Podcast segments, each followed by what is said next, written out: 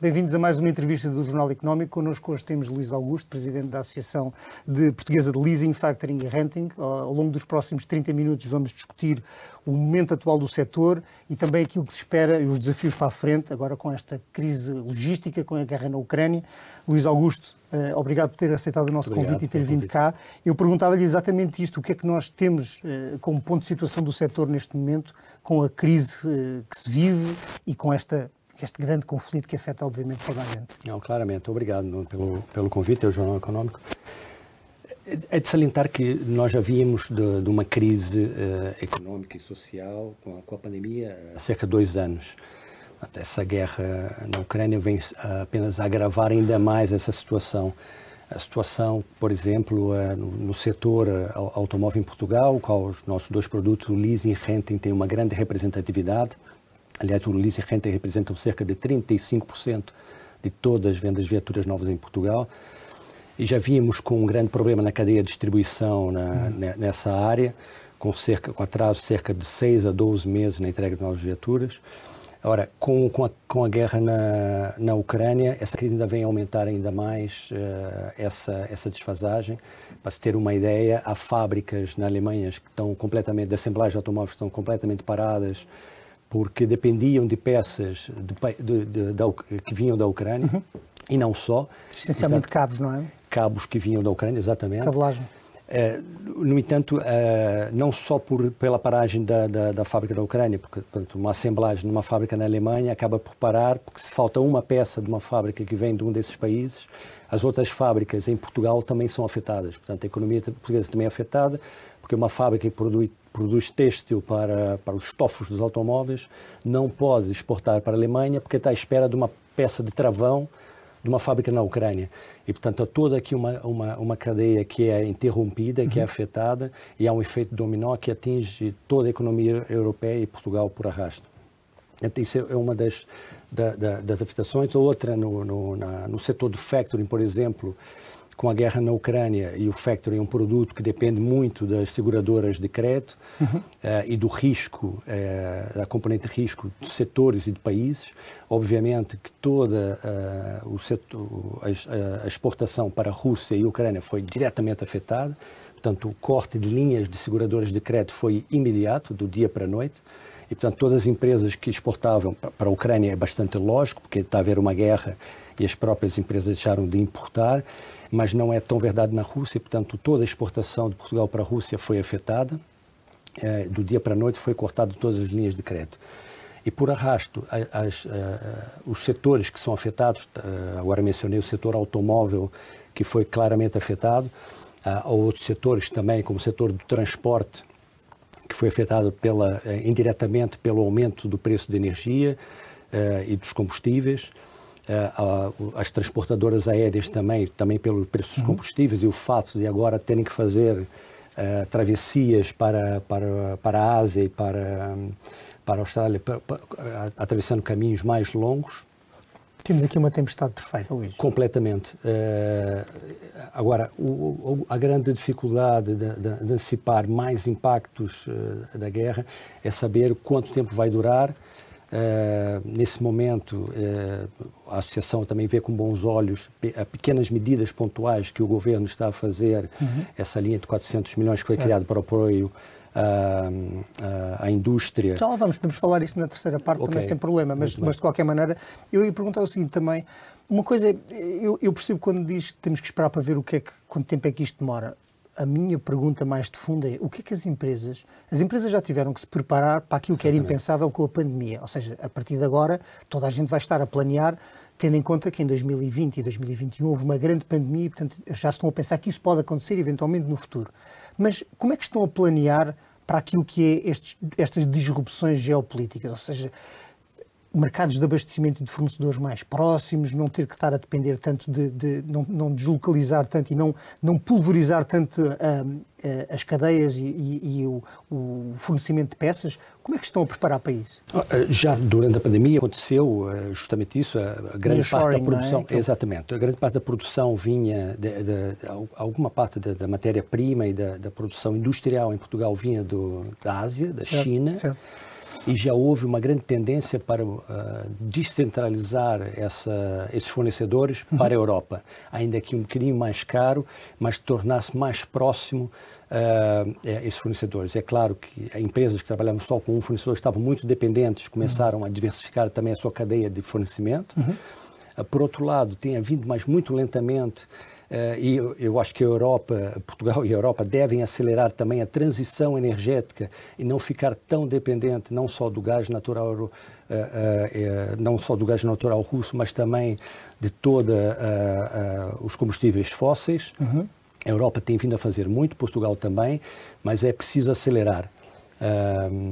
E isso, uh, os nossos também os associados, seja através do, do, da, do renting e do, e do, leasing, através da, do, da facilidade em financiar a aquisição de viaturas uh, elétricas e viaturas híbridas, tem vindo a promover também essa transição. Mas tudo que puder ser feito também uhum. pelos, pelo Estado e pela União Europeia para acelerar isso, é, é importante uhum. não ficar tão dependente. Vai haver impactos, como é óbvio, nos preços. E, portanto, isso, também, isso eventualmente poderá afetar o vosso setor na medida em que as empresas vão ter que tomar decisões, se calhar não vão ter orçamento para o número de carros que tinham pensado, porque o, número, claro. porque o preço vai aumentar. Qual é que é o impacto que estimam uh, desse aumento de preços? O que é que nós estamos a falar exatamente do quê? Para que as pessoas entendam Sim, uh, a dimensão. Aqui, aqui há dois efeitos e, e uh, o feedback que nós temos dos, dos, nossos associados, há um efeito, por incrível que pareça, um efeito no curtíssimo prazo positivo para as empresas. As empresas vão, e aqui estou a falar do dívida das empresas que a guerra, ainda que de alguma forma antecipada, não foi tão antecipada, portanto, foi, não aconteceu do dia para a noite, mas havia sempre aquele positivismo uhum. de não acontecer. Certo mas a, a, a certa data aconteceu e as coisas uh, uh, foram, foram, foram acelerando do, do dia para a noite.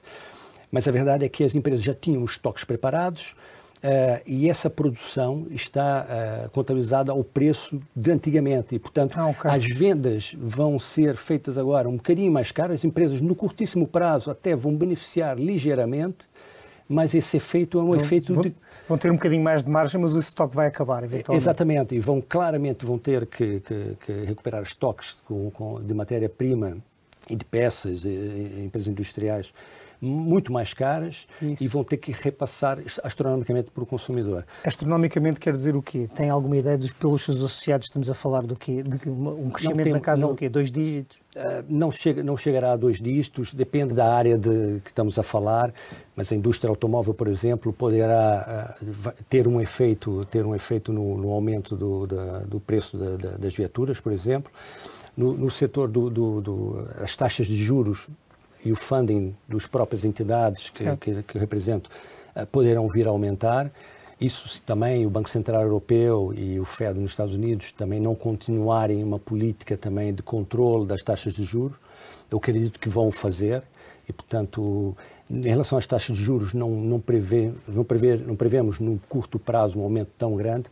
Agora, o aumento do preço dos bens consumíveis Sim. deverá acontecer e já está a acontecer. Prevê-se esse aumento mais rapidamente antes de acontecer a guerra, na verdade. Sem, é? sem dúvida. Sem este, dúvida. este, conflito, na sem verdade, dúvida. acabou por congelar um bocadinho essa, essa, essa previsível subida das taxas de juros, uma vez que as previsões para o crescimento também neste momento estão a ser todas recortadas. Exatamente. E esse, é esse pode ser outra, outra tempestade perfeita, que é uh, alguma estagnação pelo continuando a, a situação de guerra e, e, a Europa não tendo alternativa, principalmente a Europa do Norte, que representa bastante no, no, na média europeia, não, não tendo alternativa ao gás uh, natural russo, Uh, pode haver um impacto grande no PIB europeu uhum.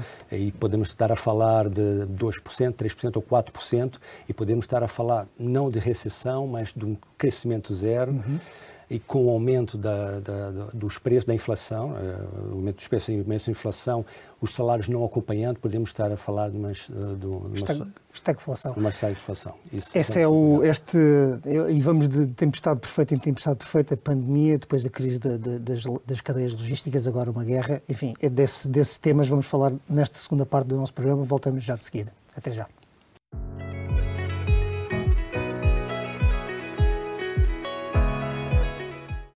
Voltamos para a segunda parte da nossa entrevista com o Luís, com o Luís Augusto, da Associação Portuguesa de Leasing, Factoring e Renting. Estávamos a falar na primeira parte destas, quer dizer, já é a terceira tempestade perfeita que, que, até onde é que, é que qual é que é a capacidade do tecido empresarial português, especialmente neste setor, de resistir e de se reinventar uh, para todas estas, todos estes problemas. Foi uma pandemia primeiro, depois foi, depois foi uma, uma uh, as linhas de abastecimento que, que começaram a falhar, a falhar e eu também gostava de falar da crise dos semicondutores, que talvez pudesse falar sobre essa, sobre essa questão, e agora esta pandemia. Até onde é que o tecido empresarial deste setor consegue aguentar? Eu penso que o, o, uh, as empresas têm, como, como o Nuno disse bem, já têm vindo a se preparar há dois anos, ou têm se preparado há dois anos uh, com, com a crise pandémica.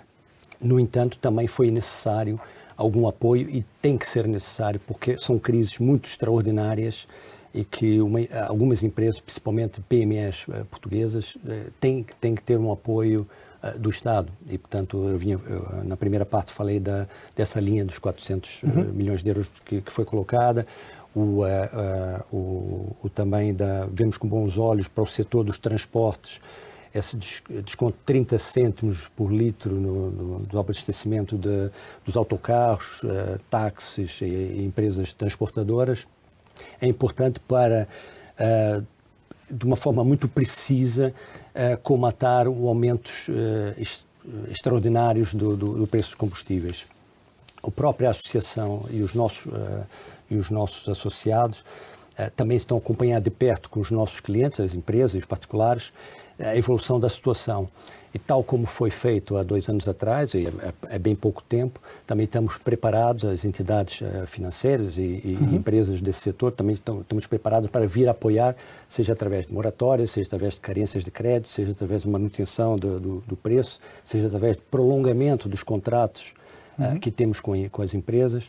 E, portanto, sabemos perfeitamente que é, uma, que é uma crise completamente alheia à atividade normal da empresa, que os fundamentais dessas empresas mantém-se o, o, mesmo, uhum. há simplesmente interrupções extraordinárias, seja na cadeia de distribuição, seja na cadeia de fornecimento, e, portanto, essas entidades e os nossos associados estão prontos também para auxiliar uhum. essas empresas uhum. o que for preciso. Uma das coisas interessantes da, do setor do factoring é que é, são, são, empresas, são instituições que têm quase sempre o dedo em cima do pulso do resto das empresas, Exato. porque conseguem perceber como é que estão de saúde.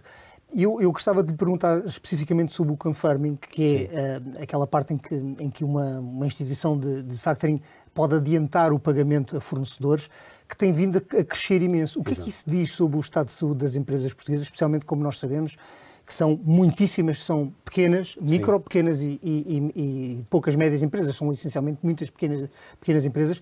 O facto de terem cada vez mais instituições a, a adiantarem pagamento aos fornecedores o que é que isso diz sobre o estado de saúde das empresas portuguesas? Uh, o, diz que... Saúde financeira. Não? É? Sim, saúde financeira, exato. Não, uh, fundamentais eles lá terão, mas exato. financeiramente podem ter um problema. Claro, claro, claro.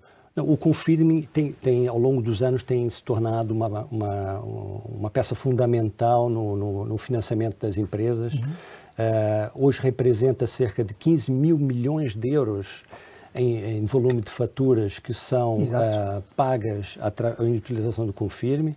Portanto, tem um nível de penetração muito grande, dos maiores da Europa, e é, já é um instrumento normal de, de, de financiamento de, das empresas. Uh, é, é, uma prática normal de, apoio não só uh, às empresas que o utilizam, mas também dos fornecedores que fornecem a, a grandes empresas. Portanto, pequenos fornecedores que, que fornecem a grandes grupos uh, portugueses e que podem utilizar o Confirme para comatar algum desequilíbrio de vantagem negocial que possa ter na, na transação comercial que faz com seus uhum. produtos. E, portanto, com, o Confirme, eu, acabo de dizer, o Confirme vem uh, democratizar um bocado a relação uh, entre o fornecedor, grandes fornecedores e pequenas empresas em Portugal. Mas, é... não, mas teoricamente não deveria, não deveria ser cada vez menos a necessidade de recorrer e pagar a serviços externos para poder fazer essa, esse, digamos, esse nivelamento, não é? Sim, no, no mundo... Uh, no mundo uh, uma empresa que, pudesse, uma, que se pudesse não iria, não iria recorrer, não é? No, no mundo uh, perfeito em que, houvesse, que, que haja um, tudo seja feito a pronto pagamento, mas mesmo nesse mundo não é possível, porque mesmo... Uhum aos produtos, a, a, a, cadeia de produção de muitas empresas leva um tempo, é preciso financiar antes uhum. e, portanto, leva um tempo. É, é, claro que há setores de pronto pagamento, setor de retalho, né? vai ao mercado e não pode. Agora já se pode pagar uhum. a, a, prazo, mas o setor de retalho tem que se fazer a pronto pagamento, mas a maioria dos setores tem que se fazer a, a largo pagamento e, e, e nesse, nesse, caso o confirme e agora acrescento também o factoring vem a auxiliar essa, essa democratização também entre, entre empresas. Ok, como é que tem sido a, a divisão, neste, este mix entre o factoring doméstico e o factoring uh, internacional? O, o factoring internacional tem, tem vindo a crescer bastante ao longo dos anos. No, no, último, no último ano recuperou bastante, através da recuperação também das exportações. O ano passado cresceu cerca de 15%.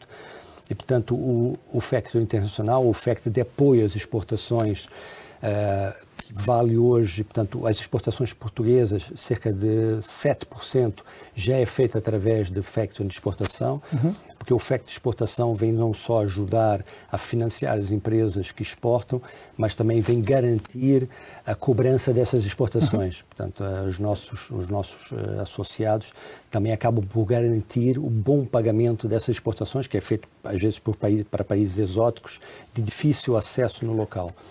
Portanto, o, o facto internacional tem vindo a crescer, o facto doméstico também mais menos, porque depende muito também do crescimento eh, português. Portanto, nos dois últimos anos tem tido estável por causa da pandemia, cresceu um bocadinho mais. E o confirme, que é uma outra segmento, uhum. também tem vindo a crescer bastante. Isso agora já acrescentando também, eh, esse mesmo movimento tem, temos vindo também a, a, a, a ver no leasing, que cresceu o ano passado cerca de 9,5% o renting cresceu ligeiramente menos, o renting está muito dependente ainda também da venda das viaturas. Certo, mas isso o... não, não pode ser um efeito de 2021 de ressalto, de rebound em relação a 2020?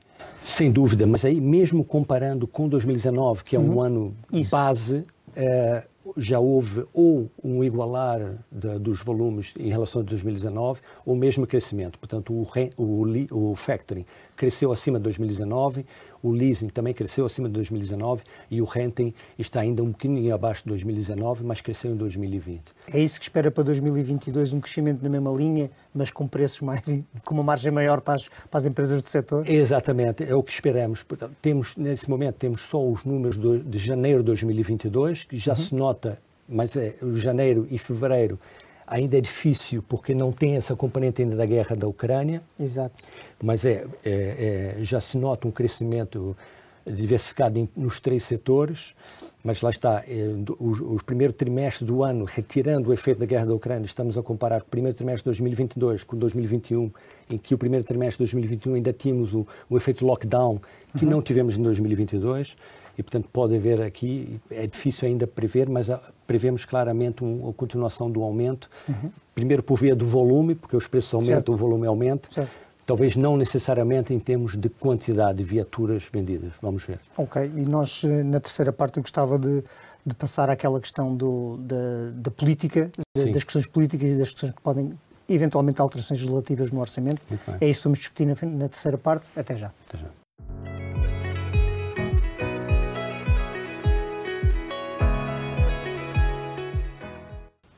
Olá outra vez, voltamos à entrevista com o Luís Augusto, da Associação Portuguesa de Factoring, Renting e Leasing. Uh, Luís Augusto, estávamos a falar, deixámos na segunda parte a questão de, do Orçamento de Estado para 2022, está parado, mas uh, eventualmente há, há, ali legislações ou alterações legislativas que podiam ser interessantes para o vosso setor e que Sem não dúvida. se concretizam uh, por, por repetição de eleições, porque, enfim, pela Sem situação dúvida. atual. O que é que teme nesse, nessa nova legislação para o setor de, que representa?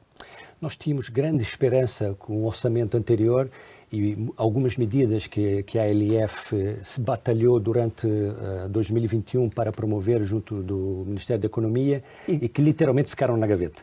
Uh, por causa do orçamento do, do, do, Estado não ter uma primeira fase, depois as eleições, depois o atrasar as eleições por causa dos votos imigrantes e, e nesse momento Nesse caso, passamos oito meses. Agora vai ser a tomada de posse do novo governo Exatamente. e depois vão ter que entrar nos dossiês, depois vão ter que fazer um novo orçamento. E, e, e vamos estar a passar aqui oito meses, se calhar um ano, sem, sem orçamento do Estado. Tínhamos uma medida muito interessante que pensamos nós para, para as empresas uh, portuguesas.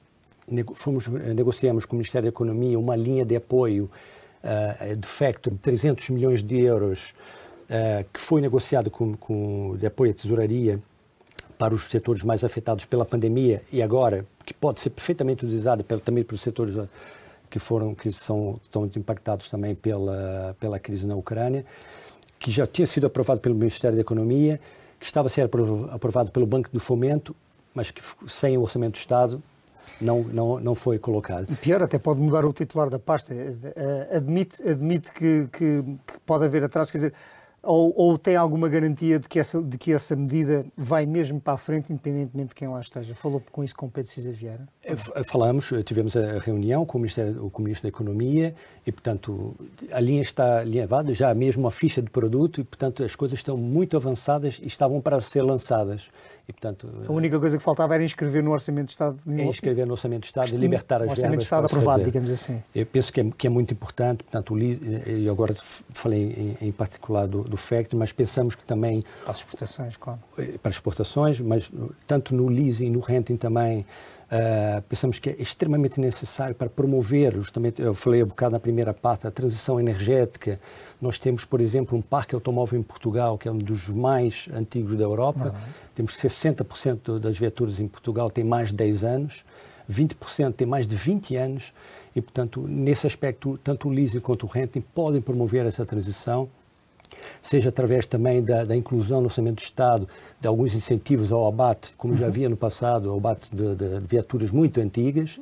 E manter uh, os incentivos aos veículos elétricos ou híbridos. Exatamente, a tributação autónoma uh, do, do, no renting. Portanto, uma série de, de, medidas que o Estado pode, pode colocar para, para beneficiar essa, essa transição energética e aí uh, o leasing e o renting poderão ajudar também no, no, uh, nessa transição. Pensamos também que o financiamento especializado uh, não deve ser de forma alguma excluído nos apoios do PRR, eh, como já vimos que, apesar da nossa também nossa batalha incessante com com as entidades gestoras do, do, do PRR, não ser, não ser excluídos da possibilidade de se financiar parte de, de, do PRR em conjunto com uhum. o LIS e o Factoring Rent. E não há nenhuma hipótese de, de, de, eventualmente incluir, de falar com, com, o titular da pasta? E... Nós continuamos em, em, em, conversa, o que falta mesmo é a aprovação do, uh, do, uh, do Orçamento do Estado, porque essas entidades, seja o Banco do Fomento, seja os titulares da, da pasta atual,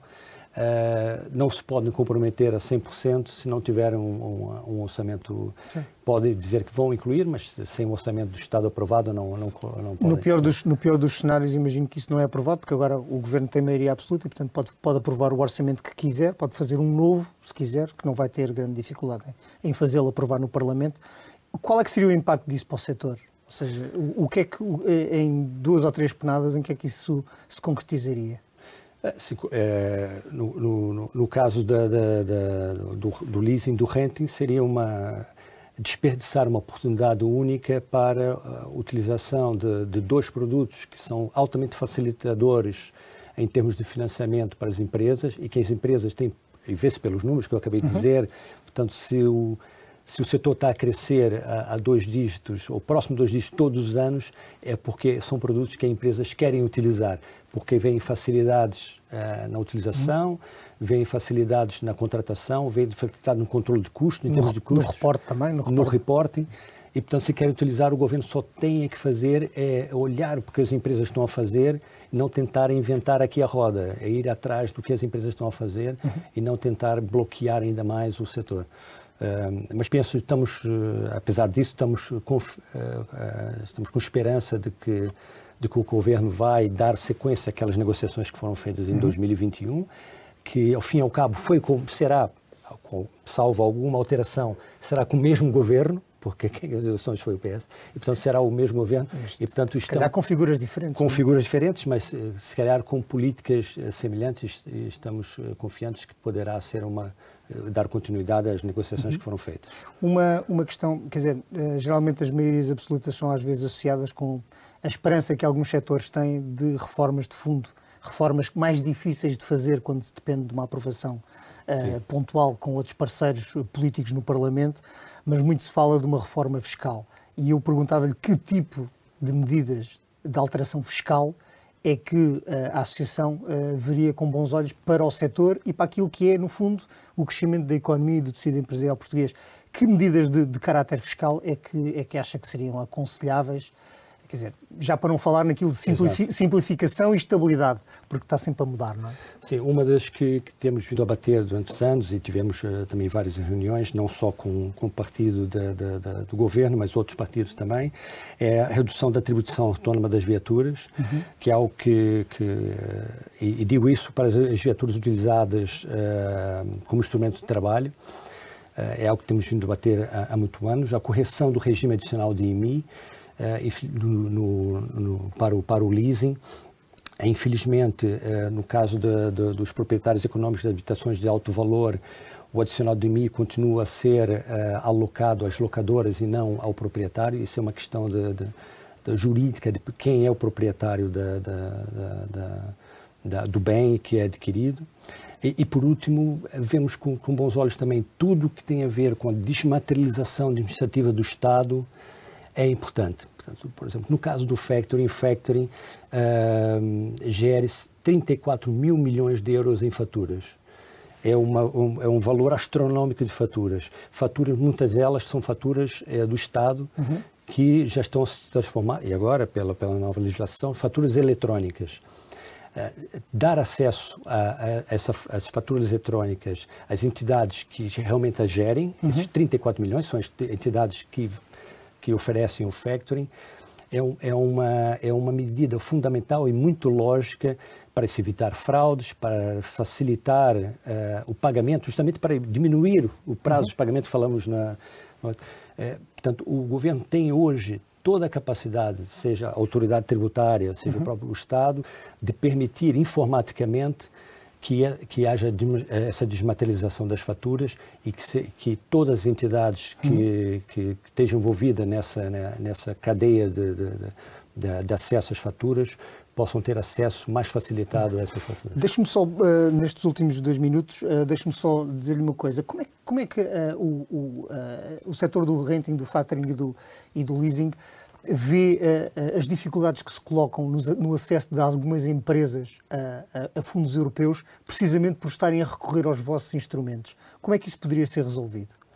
Porque, de facto, a pessoa não é proprietária, as empresas não são proprietárias diretamente dos veículos, eventualmente, e, portanto, têm mais dificuldade em justificar como investimento próprio. Exatamente. É, isso advém da, da, legislação que temos, é uma parte da, jurídica. Tivemos também algumas reuniões uh, com o Estado nesse sentido, para tentar ultrapassar. No caso do leasing, uh, o bem uh, juridicamente pertence à, à, entidade financeira que está a, a financiar e, como tal, a entidade que está a adquirir, o locatário, não pode utilizar o PRE para adquirir. Obviamente, sabemos que o usufruto do bem é do locatário, o locatário vai utilizar aquele bem até o final. Uh, provavelmente vai manter uh, o bem uh, no final, porque o preço residual hoje é, é tão pequeno que acabam uhum. por optar pela compra final, mas infelizmente a legislação não permite isso. já há um entendimento com a, com a, entidade supervisora que percebe o que nós estamos a dizer, portanto tem que haver uma alteração no, no legislativa nesse sentido, estamos a bater por isso porque, eh, mais uma vez, é uma pena não as, as empresas portuguesas não, não terem acesso ao leasing por, por causa disso. Luís Augusto, muito obrigado, obrigado. pela sua vinda, pelo, pelos esclarecimentos que prestou e muito obrigado. Eh, a todos despeço-me eh, e até à próxima oportunidade.